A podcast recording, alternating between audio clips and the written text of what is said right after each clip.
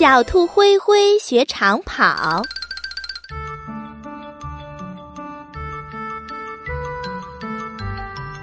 小兔灰灰跟着马老师学习长跑，马老师带着灰灰一边跑一边讲解。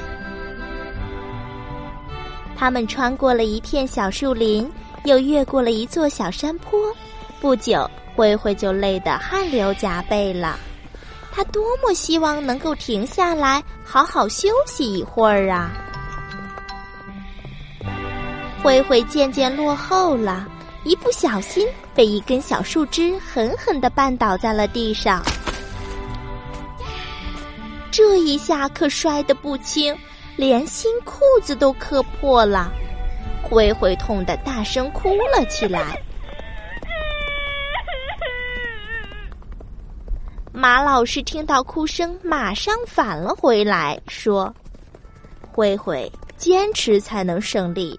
遇到一点点困难就退缩，肯定是不行。”灰灰听了马老师的话，从地上站了起来。树上的小鸟也鼓励道：“灰灰，加油！你一定会成功的。”灰灰点了点头，擦干眼泪，继续向前跑。后来呀，哭鼻子的小兔灰灰在森林运动会上赢得了长跑冠军，他可高兴了。小朋友们，你们说是不是与灰灰平时的努力分不开呀？